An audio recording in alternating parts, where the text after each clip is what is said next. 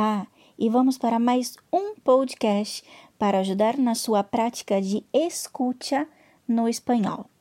Hoje nós vamos ouvir um conto intitulado La Piedra de Hacer Sopa. Érase un soldado que volvía de la guerra. Llegó a un pueblo un día en que frío soplaba el viento, el cielo era plomizo y el pobre soldado tenía hambre. Se detuvo ante una casa de las afueras y pidió algo para comer. No tenemos ni para nosotros mismos, le volvieron a decir. ¿Tenéis acaso una gran olla? preguntó el soldado. Sí, tenemos un gran caldero de hierro. ¿Tenéis un poco de agua? siguió preguntando. Sí, de eso hay mucho, le contestaron. Llenad el caldero de agua y ponedlo en el fuego, dijo el soldado, pues yo tengo una piedra de hacer sopa. ¿Una piedra de hacer sopa? preguntaron. ¿Qué es eso? Pues es una piedra con que se hace sopa, explicó el soldado. Todos se reunieron en su torno para ver la maravilla. La dueña de casa llenó la gran olla con agua y la colgó sobre el fuego.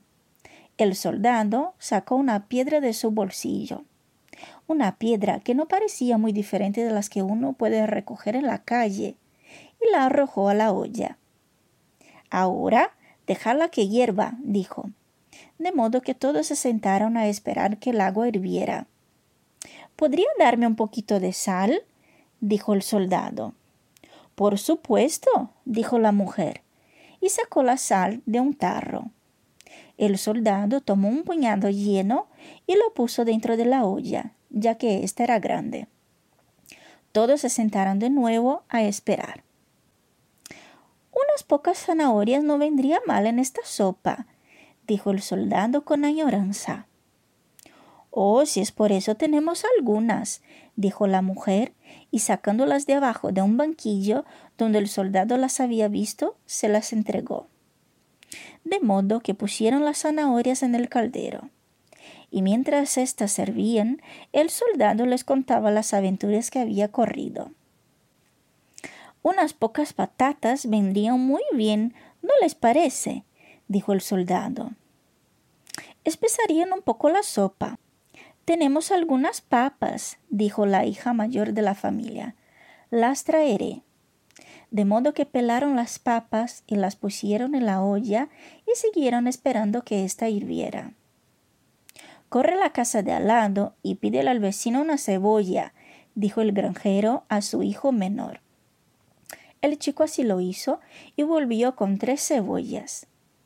Mientras todos esperaban, siguieron contando chistes y narrando historias. Y no he probado repollo desde que partí de la casa de mi madre, decía el soldado. Corre a la huerta y arranca un repollo, dijo la madre. Y una niñita salió corriendo y volvió con un repollo que agregaron al caldo. No tardará mucho, dijo el soldado. Solo un poquito más, dijo la mujer, revolviendo el caldo con un gran cucharón. En ese momento apareció el hijo mayor de la familia que llegaba del huerto con unos tomates. Justo lo que necesitábamos para darle el toque final, exclamó el soldado. Mmm, dijo el muchacho, que tenía hambre. Huele a muy buena sopa. El viajero ha traído una piedra, le explicó el granjero a su hijo y está preparando una sopa con ella. Por fin la sopa estuvo lista y a todos supo muy bien. Hubo suficiente para todos, el soldado y el granjero y su mujer, la hija y el hijo mayor, la niñita y el niñito. Es una sopa maravillosa, dijo el granjero. Lo es, dijo el soldado, y siempre os dará el mismo resultado si utilizáis la receta que os he dado hoy. De modo que terminaron la sopa, y cuando el soldado se despidió, le regaló a la dueña de la casa la piedra para pagarle su hospitalidad. La buena mujer se lo agradeció muchísimo. No es nada, dijo el soldado, y se fue de la casa sin su piedra. Pero, por fortuna, encontró otra justo antes de entrar al pueblo siguiente. E esse é o nosso podcast de hoje. Nos vemos então na próxima semana. Hasta pronto!